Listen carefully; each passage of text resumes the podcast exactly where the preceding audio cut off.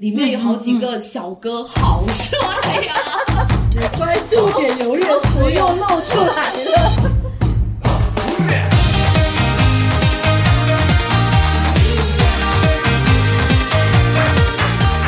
Hello，各位听众小伙伴们，大家好，欢迎来到三宅一生频道。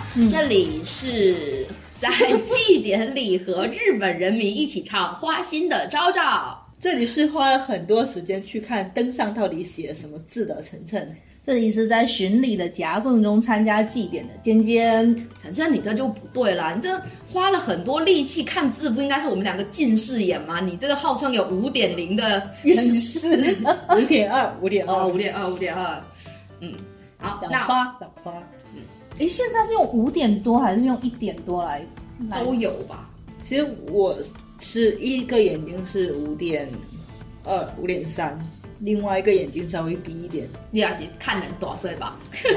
王杰希的大小眼，好，那今天这一期节目呢，是上一期节目的下篇，我们 什么鬼？干嘛？那我们到底有没有在关东进行祭典活动呢？你的 slogan 已经暴露好不好？那我们今天这一期就是要把地点啊，就从关西跳到关东地区，那也来跟大家一起分享一下我们在第二次的东渡旅程当中、啊，我们 cover 到的一些祭典，嗯既有我们提前算计好的，算计，算计这个词啊，用的妙。嗯，那也有在旅途当中的意外之喜。那今天听到这期节目的小伙伴，听到就是赚到了。什么东西？OK，那我们接下去依旧是把这个祭典介绍的重任交到了我们祭典达人尖尖手头上。那我们按照是按照顺序吧，按照我们相和祭典相遇的时间顺序来介绍是吗？我们可以介绍那个比较著名的我们算计好哦，了的。先介绍的重头戏，一下子一开场就这么重磅吗？对啊，不然往后面没人听了怎么办？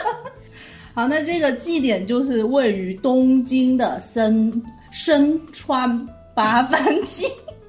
好，给你个机会重新读，好来展现出二甲的水平好吗？深川八番祭，嗯呃，也是富冈八分宫的例行祭典。嗯，那它虽然不是日本的三大祭典吧，但是它是江户的三大祭典之一。哎，哎呀，这真的是很糟糕啦！就从这里就可以看出，也是散装日本，有没有？就我混不上，混不上日本三大祭典，我好歹要混一个地区那的。就跟日本有很多小京都的那个感觉 是一样的。小京都、小镰仓、金井啊，小京都是吗？金泽，金泽哦，嗯，一百个小京都。好，那它这个祭典期间呢，人们会抬着神龛上街巡游。差不多吧，就是做活动。在神教两旁观看的人们会准备水泼在神教的人身上，所以这个祭典也被称为泼水祭会，就是有点像泼水节吧。送干节，这种是我听听最近看泰剧学来的新的节日。这个泼水节 嗯在嗯泰国那边是他们的新年，嗯叫做哦送干节，是一个意思是吗？我就天降甘霖的意思吗？它是不知道我们这边翻译过来的是。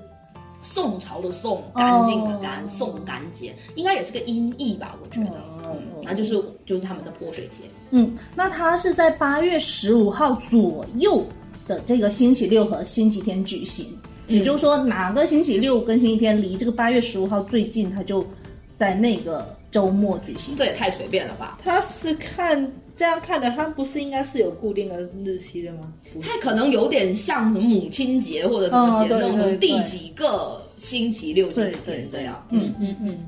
刚刚也讲，这个也是富冈八幡宫的例行祭典，嗯所以说它这个八幡宫的玉凤辇神教，它会每三年绕境一次，所以该年就会被被称之为本祭。嗯。所以说可能每三年这个祭典是一个算是一个大小年吧，嗯。它是一个大年。嗯。那我们这次去关东的话对。是二零一七年，刚好就是它的这个本季发生的年份。对哦好幸运哦。对，当时我们在做攻略的时候，嗯。刚好就查到，然后就觉得非常的幸运，所以我们嗯。好像有进行了前后我们自己形成的。挪移。对对对，嗯。挪移，然后刚大挪移，刚好就把我们能够在东京的这个时间点，嗯就让它 cover 到了这个祭典。那我们是在八月十三号那天是星期天，我们也就是去看了这个玉凤撵神教的这个绕境嘛。那其他年份是没有这个神教游行的，嗯嗯，就是其他的小神教出来而已。对嗯，那二零一七年之后的三年是二零二零年。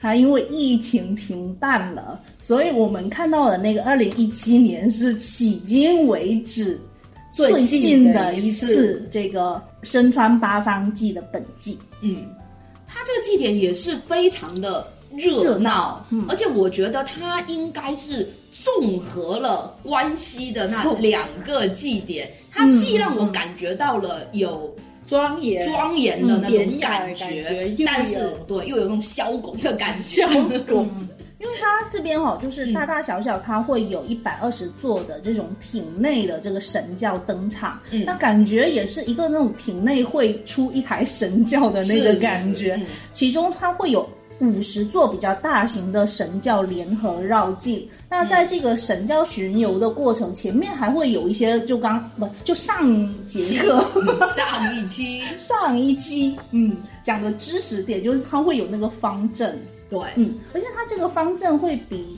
我们在大阪看的《天神记》就更加的整齐，大型哦。对，更加大型，嗯，对，而且我很人更多，我觉得，因为我有印象，因为之前在那个呃大阪看那个祭典，不知道是因为我们时间不对还是什么，就我当时没有太大的印象有警察出来这种维持秩序，但是在日好像是没有，在东京这里就有。有，而且每个街道都有，嗯，就人就是自觉的站在嗯路的两侧，因为也是一样，对。步变成步行者是天堂，是是没有车过，车都是因为它应该是这个神禁止教在做。禁止嗯嗯嗯。的那个，好像当天在呃在路上有看到一些车辆的警示牌，就比如说好像这些道路要封锁，嗯嗯然后它有指示牌说你要绕道行驶，对对对。好像我记得在路上有看到站的这个牌。出站口都有很多警察的执勤。嗯，对，这应该是我们在日本看到最多警察的时刻，对对对对，从来没有见到这么近距离的看到这些嗯警察们，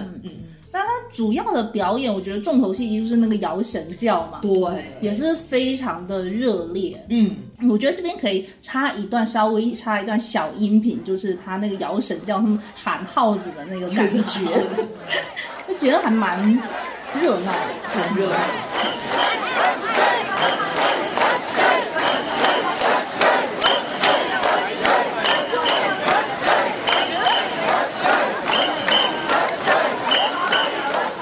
那它这个摇神教前面就会有一个类似于像那种刚刚讲方阵那种比较静态的表演嘛，对嗯，是有我印象就是还蛮多种的。对，然后印象比较深的就是有画的，有就像艺伎嗯妆、或者古，代的那种，对，就就拿着一个扇子在对对对嘴巴前，然后这边吟唱，对对对对，那种桃太郎那种鬼灯大人吐槽的那种什么什么时代的妆容啊，忘记了。是挺不会那么早啊，没那么早吧？乱说的。乱说的啦。还有一些会有一些奏乐的表演嘛，还有一些是有方阵，然后哦，还有他们拿那个就跟就跟那个方丈拿的那个 对 对，你讲方丈西藏啊，哦，那个叫西藏哎，水面差里面那个叫谁？弥勒，哎，对，弥勒手上拿的那个东西就对了。西藏啊，那是不是弥勒拿的？你自己说。对，谁能知道这么专业的名词？大家一讲到就还蛮佛性的那那根东西。对，然后那个他敲下去的那个锵亮声就就是有一个一个铁环的那个声音，对对对，就很呃，就我不知道小伙伴们有没有听过。当时日本那个那个乐队，你最喜欢的那个谁？那个 R 字开头的那个什么乐队？阿拉斯吧，他是喜欢阿拉西，阿拉西是 A 开野头，野野野田洋次哦郎，他当时为日本三幺幺大地震做灾的个呃那首歌里面，它背后就是有这个杖撞，就是撞下去撞到地板上，然后他那个摇出来的那种声音，就很有宗教通性，灵的对对对，就很有通灵的那种感觉。摇神架啊，摇神架，然后还有一些是有进行太鼓的表演，那个太鼓的表演还蛮大的，它是固定在一个嗯十字路口是是是那一边，是是。嗯，而且有大人有小孩。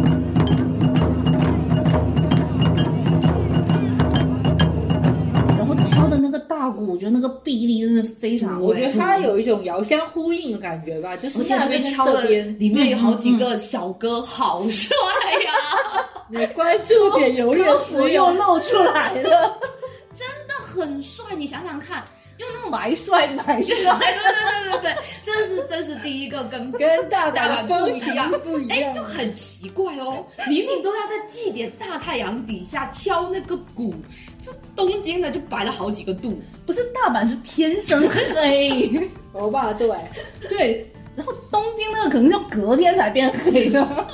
啊，还有一些小朋友也一起在那边敲，就有有有，有那种传承的仪式感，还蛮蛮好看的。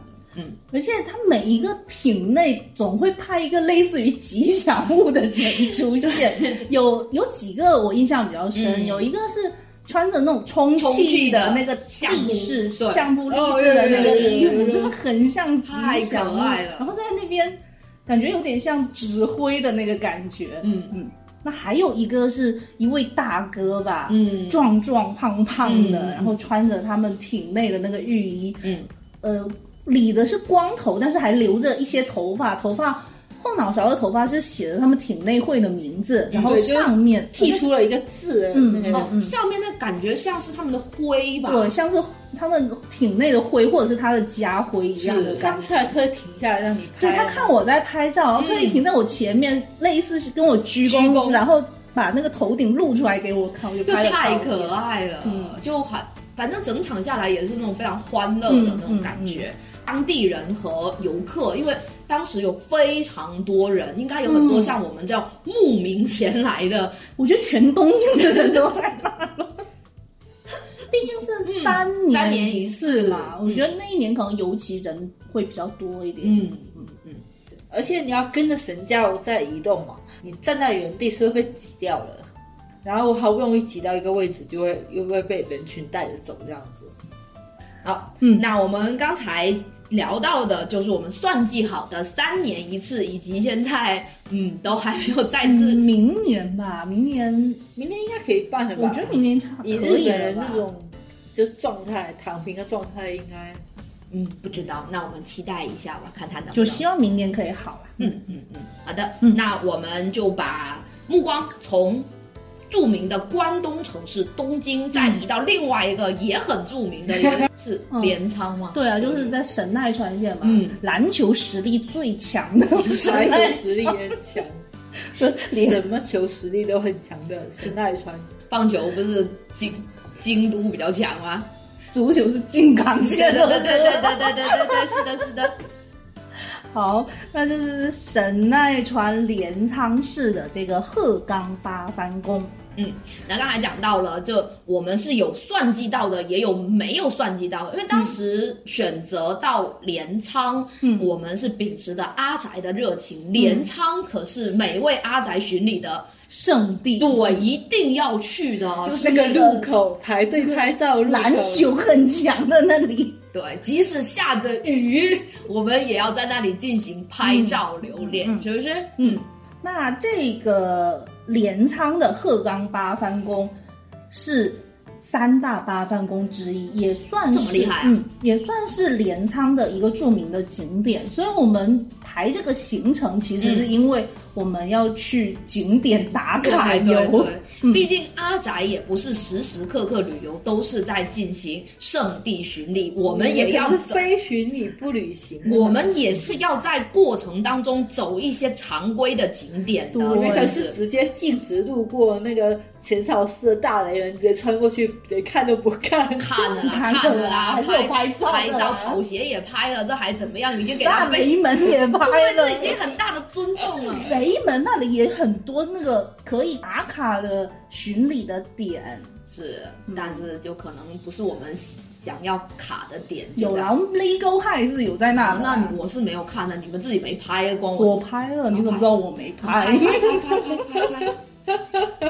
好，嗯，再回到镰仓，所以说它是一个非常著名的景点嘛。嗯，那这个八幡宫来头还比较大，多大呀？嗯拖出来吓吓人。嗯，它是元赖朝入主镰仓后，将原来在那个有比滨的八幡哦，宫，有比滨有比滨，就是我们有的地方对啊，我就想着我们有住过。嗯，那包括这个有比滨的原来的这个八幡宫也是他们家建的啦。哦，嗯，有点像他们家家庙的那种感那个感觉。有比滨的海滩还是很美的然。后那个是挺挺漂亮的。嗯嗯嗯嗯，他入主镰仓之后，就把他原来这个八幡宫迁到他现在这个鹤冈八幡宫所在的地方。镰仓那就是还蛮历史蛮悠久了。嗯嗯，他所以说，从这时候这个八幡神就成为了源氏的守护神，嗯嗯，那个八幡神是祭什么的呀？像是某位天皇的。嗯，然后他。我记得是某位天皇，他是有点像武神一样的感觉，哦说是最早的那种像神佛合一的一位人物。哦，斗战胜佛。这么理解也也不是不行。所以说，这个鹤冈八幡宫就是在中世就被认为是武家的守护神。哦那日本的中世好像是从镰仓幕府时期到江户吧，嗯嗯，我觉得应该是这个时候，嗯这个中式的这个武家守护神的信仰中心。嗯哦，那还是蛮厉害的一个地方呢。对，而且那个八幡宫明显就很大，它对，它有进去非常长的一个楼梯，就参那个参道就很宽很大，然后楼梯是上去的。是鸟居也很大。它那边的著名的景点嘛，嗯，就整个，因为我们当时去的已经是下午了吧，已嗯经快到晚上了，快到晚上。对，所以走那条参道。参道道，然后再爬那个楼梯上去，就很不一样的感觉。因为我们之前走其他的一些神社啊、一些寺庙，我们都是白银的，就是是白天去的，所以你太阳快下山了，一直到晚上那段时间去看这样的一个有点庄严的这种神社，还是嗯。有点不一样我的感觉。跟夕阳西下的时候去过秦明神社啊，但是那神社太小了嘛，对就是没有去过这么大的。是，就感觉不大一样，而且当时秦明神社不是只有我们小猫三两只嘛，嗯，对啊那边都是人都是人的，对就很明显。就我们当时去的时候就，其实没有想到，哎，为什么人这么多？后来才发现，原来嗯有来得早不如来得巧。嗯有祭典，那这个鹤冈八幡宫，我是怎么发现它是源氏的这个家庙的？看动画，看大河剧，今年的大河剧《镰仓殿的十三人。你一直在 Q 他，感谢你支持我们胖虎啊！》，对，胖虎是第十三人嘛？不是。啊太人是。天皇儿子，怎么可以是镰仓殿的十三人呢？嗯，就是元赖朝在到镰仓的时候，他又跟他老婆这个北条正子小姐，嗯北条家的，嗯，爬上那个那个山顶的时候，哦跟他讲说我要在这边建一所八幡宫，然后后面就解释说这个就是鹤冈八幡宫我。还以为走上山顶就对着底下说，看这是朕为你打下的 天下。哎，差不多也是这个意思啦。就就说，他就说，真是够了。原来各地的王都喜欢这样，真是太怂了。那那时候我就觉得，哦，他就是从一个、等于是有点依山而建的那个感觉，嗯那个楼梯也是后面这样子修上去的，嗯嗯嗯。然后就发现，哎，原来我之前去的一个这个地方原来这么著名啊！我是我小小 看大它了当以后还是做功课要做的细一点。嗯，那这个我们那一天去的时候，哎，我们是先知道它它有祭典，还是一开始是不知道嘛，就准备去打卡这个景点。嗯，那后来应该忘具体是忘记忘记是下车站还是到酒店，反正就是在路上嗯我们接收到了一个信息，就没想到我们来到镰仓也能 cover 到一个我们不知道的祭点。我记得好像是电车上还是车站里面贴了海报吧，反正就是还肯定反正就是在海报在当地的时候才发现有这个活动。嗯就很意外，然后必须要去参加一下是的，是的。嗯，那这一个鹤冈八幡宫，它是会在立秋的当天举行这个秋天到访的这个立秋祭吧。据说这个立秋祭也是它这个八幡宫最盛大的一个祭典。嗯，它还有一个七夕祭，嗯我们没有踩到，就是嗯，那我们看的这个东西呢，是立秋的前一天举行的夏月祭，就是嗯等于说我越过这个夏天，我平安度过这个夏天，哦进行的夏月。夏月，就是越过夏天。哎，对，因为它那个宾语前置，语文学的不错，课代表。嗯谢谢。那个就是越过度过夏天的这个祭典，那它这个祭典的内容，我觉得跟我们之前看的祭典都不大一样。嗯，是个安静的祭典。对，它是在没有摇神教了，对，它是大半夜怎么摇神泼教？水，神神说我要睡觉。它是会在神社的境内，就是树立起四百多座的这个由文人手写的这个雪洞翻灯，然后哎由这个巫女在黄昏的时候进行这个点灯的仪式，然后这里我就要讲一下了。当时我们去的时候，是因为还没有到晚上嘛，嗯所以我们看到先看到的是还没点上的灯。嗯当时浅薄的人类内心里面，我觉得那些灯哦，可嗯能就是 LED 灯，我就是也以为都是电子灯，知道吧？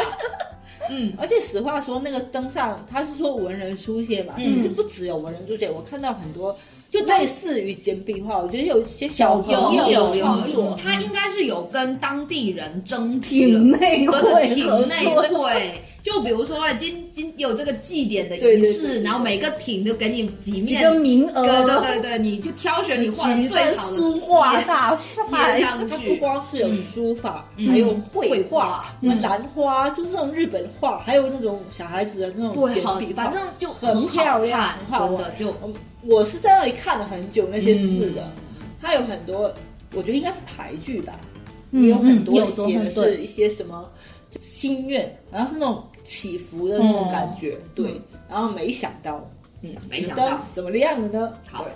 用真实的情况来打脸一下我们这些浅薄的人类，以为灯是 LED 灯的这些人类们。就是他我们看到的他点灯的仪式，他是有两个巫女出来，嗯。然后一个就是类似于就拿着一些他所需要的道具，嗯。然后另外一个是手持蜡烛吧，嗯，嗯，然后把那个灯罩掀开，然后再点完点那个灯，然后再把灯罩罩上去。四百多盏哦，一个一个一个一个点过去，这步步数也很多，也而且因为。巫女的那种步伐不可能很快，她就慢慢的，然后非常的就是优雅的感觉。她包括点灯的那个那个那个伸手伸过去的那个感觉，都像放慢速播放。毕竟它旁边长枪短炮一大堆，太可怕了。哦就是大家拍到的照片呢，你很太快可能就会手抖。对啊，是有不是？有巫女，然后有点灯，然后有这个漂亮的灯笼，但其实旁边全部围了一大群。对，然后我们也是其中一个，只不过我们没有长枪短炮，我我们是小今卡片，还是背了单反的，但是和那我我是些大拿手机的。但是和那些大叔们相比，我们都是弱爆了。什么？你是看不起我们家八人爷？家那个镜头明显就更长，他那个是长焦的吧？我我的我我是那个广角镜头啊。对，那我是觉得他这个灯点灯完之后，整个神社的气氛就立马不一样。因为也天也黑了，对，就一下子仿佛就回到了非现代化文明的时代。就是如果逢魔时刻。嗯对对，没有那些人就可以百鬼夜行了。可惜有一些就是神社，你们给我百鬼夜行！你真的我去秦明神社把猫咪老师放上去拍照有什么差别？我们刚刚讲了，它有一个很大的楼梯嘛，嗯嗯。嗯，当我们从山上山顶，或者是说从中间往下望过去的时候，它其实就是两排的这个灯，灯对它灯就是围着那个参道，对，就是神道的那个感觉。非常美。嗯，特别是尖尖还用他的那个手机拍了，就把它虚化掉，变成那种真的是就是我手机拍的是前景，然后、呃拿着相机，嗯把胶对在手机上，然后后面的灯就是虚化掉了的对感觉。我那张非常的美丽。那个就是预想，是不是啊，对。？OK OK，好，那我觉得那那个灯笼上的图案，我们也是蛮喜欢的。蛮喜欢的嗯，有刚刚晨晨有讲的有一些书道的作品嘛，嗯嗯，还有一些画作。那画作有一些是类似于有点像古典画的嘛，是就会画一些夏天特有的那个什么金鱼啊、月亮啊扇子对啊，花扇子啊啊，对对嗯对，但也有很多童很童趣的，嗯就是有很多小朋友画画的蛮可爱好看，嗯嗯很好看。我我们都很喜欢的一张那种猫猫开会对对对，猫猫上面有各式各样的猫猫，感觉是一个猫猫银河，对对，然后上盒对，然后上面是一弯弯那个月弯月，然后弯月上面还坐着一只猫猫，嗯嗯，它整个构图也是非常好看，特别是那个蜡烛再点上去，然后映映出了那嗯嗯那个月色的那种感觉，哇，因为它那个材质是有一点点半透明的材质的，所以灯点上去就会有非常美。透卡的感觉。嗯嗯嗯。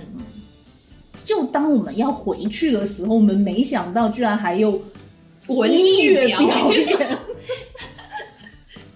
就我们以为这场安静的嗯祭典，就可能在点灯仪式完就是它的高潮了，嗯。就没有想到等我们欣赏完了那些美丽的画作之后，发现哎前面那人潮涌动，然后还悠扬的飘来飘来了一些熟悉的音乐音乐，呃，而且而且他们还把那个楼梯当成展，就是观众席，嗯就大家就坐在两旁，对就感觉还蛮好，那种微夏日微风轻拂。是。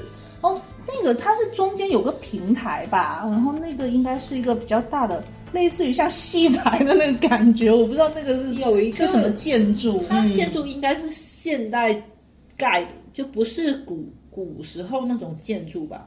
不我感觉不不我我不能，他们那个神社不是会每隔几年重新再给它翻修一遍嘛？用古代的方法翻修一遍嘛？反然后是一个正也看不平一个出来。高台，然后有一点点平面，就像放乐器什么的。像那个下压神社中间的那个台对，就他们那几只狸猫经常在那边休憩的那个地方，然后这回你来用休憩的。一个大家不知道的东西去解释另外一个大家不你知道怎么知道大家不知对啊，大家都去看一下有顶天就知道了。对啊，对啊，对啊，就只不过这个台子现在休憩的不是四只傻子狸猫，是个美女姐姐，非常有气质，在那边弹筝。对，她先表演了一段是边奏乐边演唱的，嗯，那等我们回去的时候，我们就听到一个非常熟悉的音乐。嗯，这个音乐非常熟悉，忍不住想要跟他一起唱。对，当时我内心的想法是，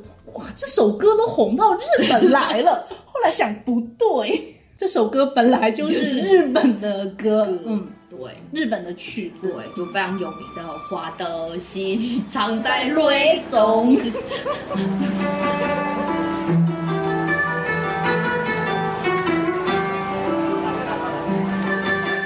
而且日本那边的原曲听起来更有演歌的感觉。倒歌的感觉我觉得是倒歌的感觉了。好好，然后底下有很多人在跟着唱啊，对，我们也可以跟着唱，只是我我们唱的是不同的的。中文版。我们唱的是冲绳语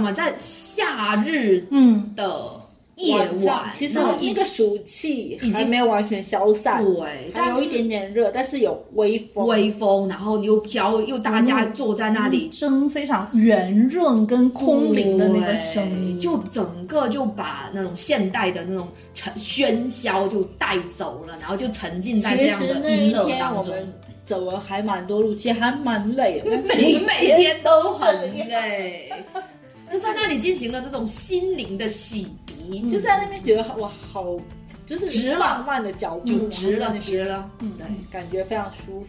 嗯，所以那一天也是非常心满意足的回到了嗯这个旅馆，旅馆虽然已经替退了。嗯，我们再讲一下我们不小心遇到的另外一个祭典是嗯江之岛的灯笼祭。我真的没有意识到那是个祭典。那个我也是在海报之上面看到的，用，原来它也是个祭典。所以要告知我们各位的小伙伴们，我们在旅行的时候一定要有发现的眼睛，认真看一下一些海报啊、广告啊，说不定会有一些意外之喜。就跟密室逃脱要找线索一样。嗯，那这个祭典就比较简单了，它是嗯八月一号到八月三十号的时候，它会在江之岛为中心设置约六百个灯笼，那这个灯笼就是 LED 的灯笼了。这个屋里写下对，店，而且这个江之岛的神殿也会点灯。我觉得这个祭典给我的感觉，就与其像祭典，更像一个夏日限定的一个活动。嗯，嗯，就是不一样的江之岛。嗯，那江之岛也是，巡礼的一个圣地，我觉得是也是旅游胜地吧，先是旅游胜地吧，就感觉跟鼓浪屿 完。全一样。但是我们踏上那个江之岛的土地，一看，哎，这不是鼓浪屿龙头码头上来那感觉，就其实商业气息蛮浓的浓。嗯，嗯，那我们先讲一下这个祭典吧，嗯它是有设置六千个灯笼吧。嗯嗯，那灯笼，我觉得它的整个外形或者说它的纹样装饰跟刚刚讲的这个鹤冈八幡宫不太一样，它这个的灯笼就有点像剪纸的图案，哦，对，它不。同颜色的这个剪纸的图案给它装饰在上面。然后我觉得它也是有一些传统纹样在里面吧。对我有注意到，它有一个叫做神女斗蛟龙的图案。那这个神女斗蛟龙就是他们江之岛那边，或者说镰仓这边一个非常古代的一个传说，一个神话传说。那我为什么会知道这个神话传说呢？我是在动画《吊球》里面知道的。这个是《吊球》里面一个呃比较重要的梗吧。那当时去江之岛，除了旅游，最重要的部分就是要巡礼这个吊球了。嗯嗯，那这个江之岛的行程应该是只有晨晨跟我一起去吧？我们也有去江之岛，但是我和另外两位小伙伴，就是球球和林涛涛小朋友，我们逛了一下，就去了我们很喜欢的一个点，就是江之岛的水族馆。嗯我们就到水族馆去避暑了。嗯，然后我跟着今天爬到了江之岛一个很高的地方嘛，就坚持巡礼嘛，因为我我觉得那一个感觉会像重庆那个码头的感觉，就是一直在往上爬，它有非常非常多的石头台阶，嗯嗯然后一直往前，一直往前，根本就没有尽头，我觉得。然后有一段它还在那个海边，就是要爬那个崖壁这样上去，就我当时觉得哇，好累哦。就因为吊球的主角他是住在江之岛那那个小岛有个小山嘛，他是住在山的最上面。是，那我们要越过爬上那个山之后，要往下走嘛。因为往下走，它有一个比较著名的景点叫做智儿之渊。那这个地方是传说中就是在晴朗的时候是可以看到富士山，这又是但是 嗯那几天大雾嘛。大雾山区。没有下雨，真的就已经不错了。然后，嗯，我跟晨晨这种闽南人、厦门人的思维，就觉得它就是个鼓浪屿嘛，是不是？那翻过之后，我们是不是可以与沿海滩这么走回来？嗯结果我发现我们真的是太天年轻、真太天真了，太不理解日本人的思维，因为它不像我们的这种是临海的沙滩，它是临海的这种乱石。乱石穿空，惊惊涛涛拍拍岸岸，，卷起千堆雪。它叫自儿之渊嘛，就是它其实它是一片崖壁，嗯然后它那个路是绕着那个崖壁这样子下来的。嗯，那其实我觉得还蛮危险的。如果说呃腿脚不方便，比如说像现在的晨晨，如果去爬那个崖壁，可能就崩了，你知道吗？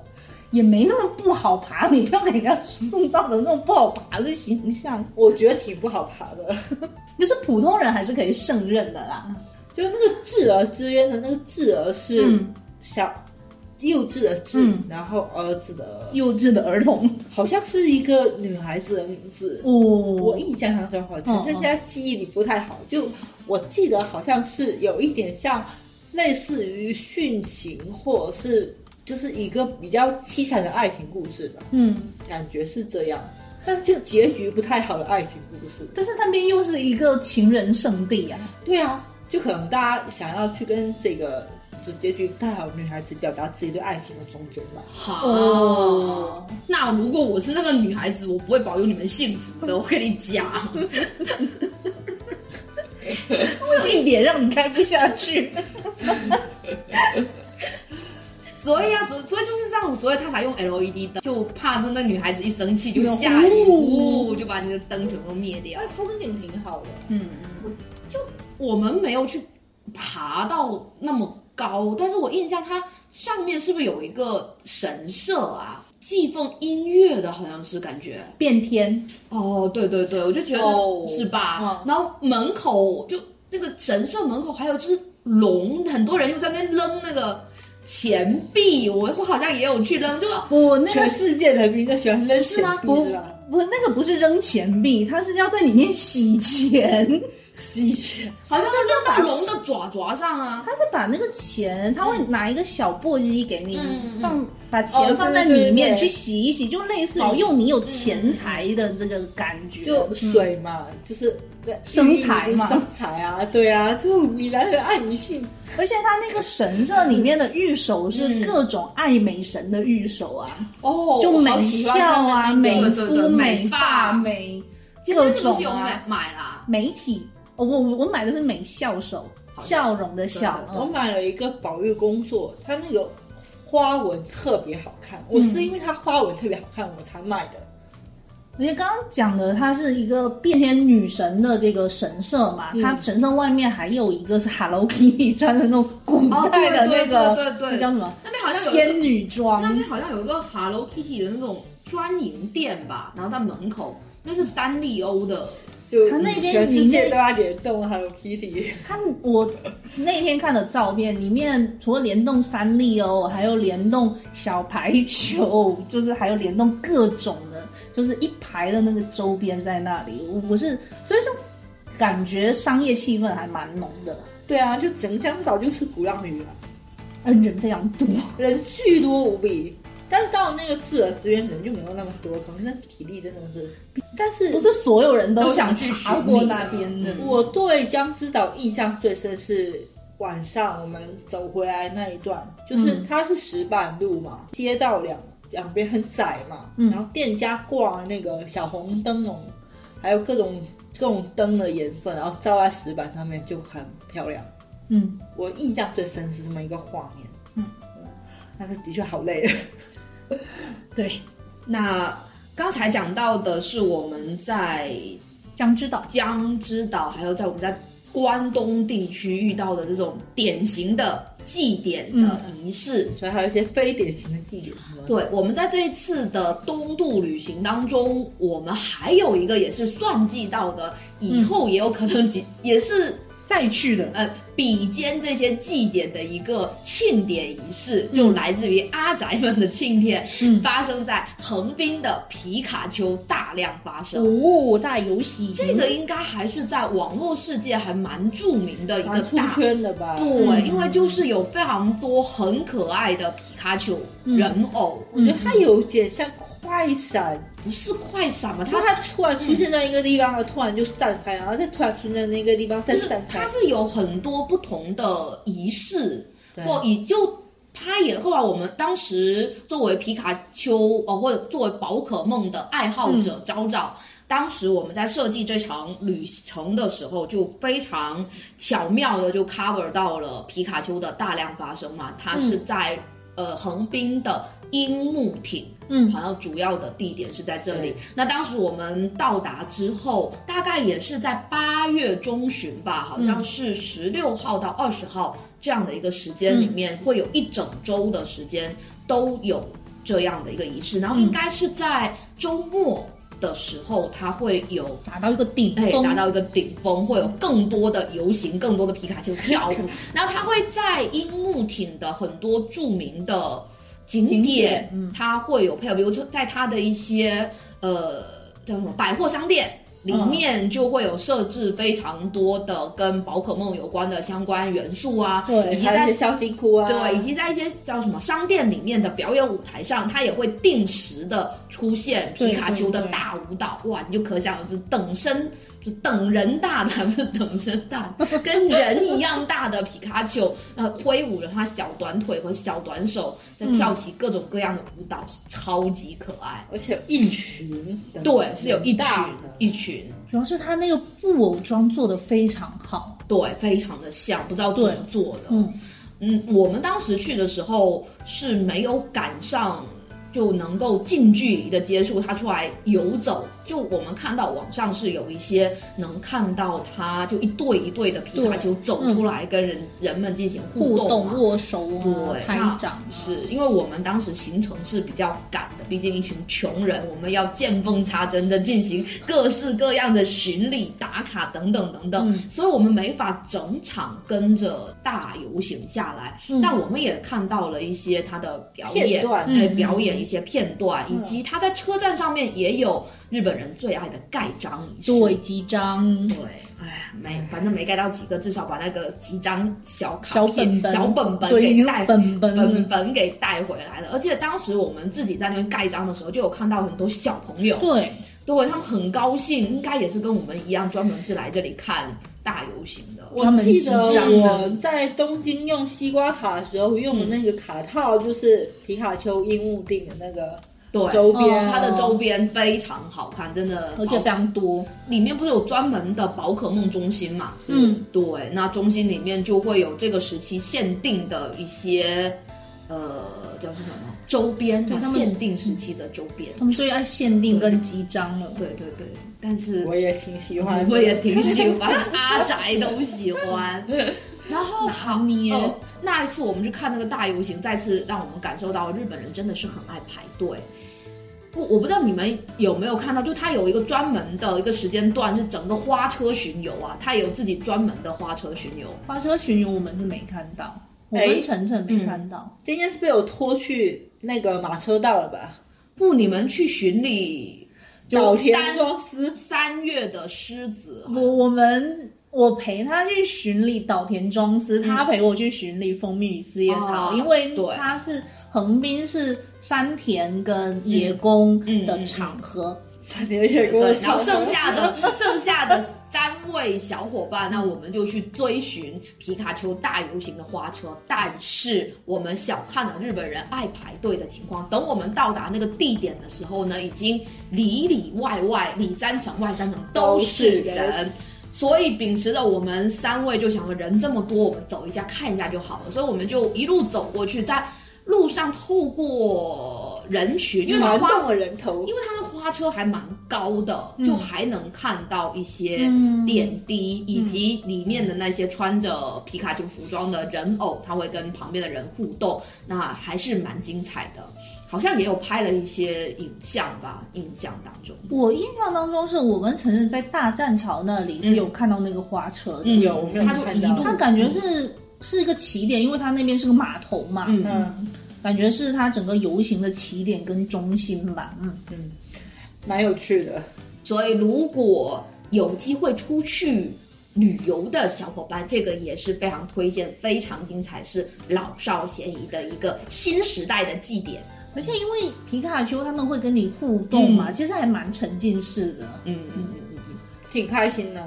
是的，那我们今天的这一期关东夏日记，嗯给大家介绍了典型的祭典以及非典型的祭典。嗯嗯嗯，我们自己看过和参与过之后，都觉得还是蛮精彩，很值得推荐的。所以，想要去日本旅行的小伙伴，真的非常建议，除了翻翻日历，嗯，除了就是走一走打卡的一些重要的景点之外，其实你可以去看一看你旅行的这段时间，因为日本的祭典真的是非常的多如流氓，而且很多很奇怪的祭典。不只是这些大城市啊，有一些小地方对也是会有他们当地的一些祭典、传统的东西。嗯，有一些祭典我们自己也是蛮想去的哈，嗯，就是最近风铃祭有没有？哦对下那个那个什么川，那叫什么名字？我忘记哪个城市了。穿越式，嗯，就是穿越市有一个风铃祭，这个是我在看《月色真美》的时候，果然很浪漫啊。对啊，嗯，就是他会在神社里面挂了一整排，哇，是一不是一整排，感觉都一整面一整面的那个片，风铃，哦然后夏那个夏天应该是微风吹拂，美好，很适合告声音非常白。好，对嗯，然后还有一个是青森还是哪里，它有一个睡神睡吗对，嗯它有那种大型的纸扎人偶，是哦不是？，对啊，出很可怕吧？看那些照片，我就觉得很还蛮蛮不凡的。不不不一样，嗯就跟其他的祭典野的形态不一样。有一个是好，反正也是这几天，我还蛮想觉得下次可以去的，就是仙台的七夕祭。哦哦，现在还不是还有那个伊达正宗会出来吗吗？你看中祭典，对啦，不是伊达正宗会出来这个，跟你告白吗？有点可怕哦。以及还有一些花火大会，其实也蛮想看的，对像那个多摩川的那个是我们这个很遗憾的，就是没办法好好的欣赏一下花火大会。据说日本的花火跟就是跟我们中国人看到的花火很不一样。他们好像会配着音乐、音乐，然后他们为什么要一直要读音乐啊？你管我，你管我，限定了，限定了。对啊，听说啊，就是嗯它的花火的形状是跟音乐配合上的。哦，听说，那因为多摩川那边娜娜他们也住在那里嘛，嗯他们有一次看这个花火大会是因台风而取消嘛，我觉得我如果去，无论有没有看到有没有因台风而取消，我都算巡礼过了。嗯，那这里就很推荐一个电视台了。如果因台风、因大雨的话嗯呢，那你还想看这个花火大会怎么办呢？没关系，打打开电视调到东京电视台，它会给你播放去年的 没有台风、没有下雨的时候的这个花火大会。嗯，然后我想去的祭典，我之前就讲过了嘛，就是我想去韩馆看一下那个哦，土方的祭典，应该还挺有趣的。嗯，土方的是什么祭典啊？土方的祭然后呢？韩馆祭嘛，哦，然后就大家扮纪念新人组的，大家穿扮演的土方，土方的 cos 大级 cosplay 秀，我真的吗？我这还是有点想看的，连连看。汪木老师会去吗？他混在里面，你们也不知道、啊，对不知道他可能是最像的那个，呃，一模一样的，他可能是零零零五的那个，好可怕。宅舞吗？宅死是可能是银魂那一边的。那我就我就不知道了，这这要问专家，这要问专家。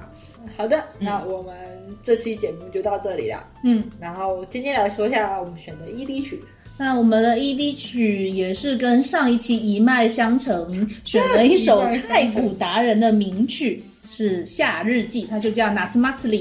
太古达人本身就是一个很祭典的游戏啊。对啊，嗯就很好玩啊。这今年好像又要出新的太古达人了，我有点心动，买 买买！买买 买！加油！好，嗯，好，那我们这期节目就到此为止啦。嗯，希拜拜望这些知识能够对你的出行带来一些希望明年就可以用上哦了。对对对对，我希望明年就可以实现。OK OK，好拜拜嗯拜拜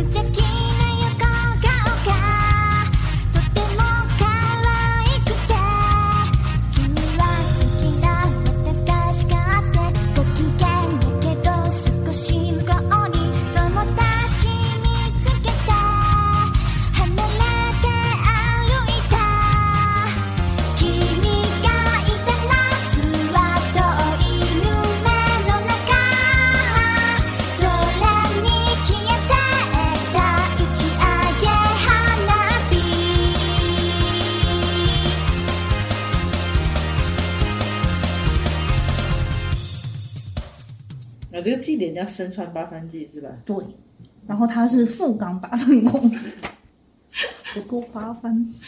是八班是有八个组是吗？不知道，我猜的不。要再念，不要再说这种台本没有的问题了。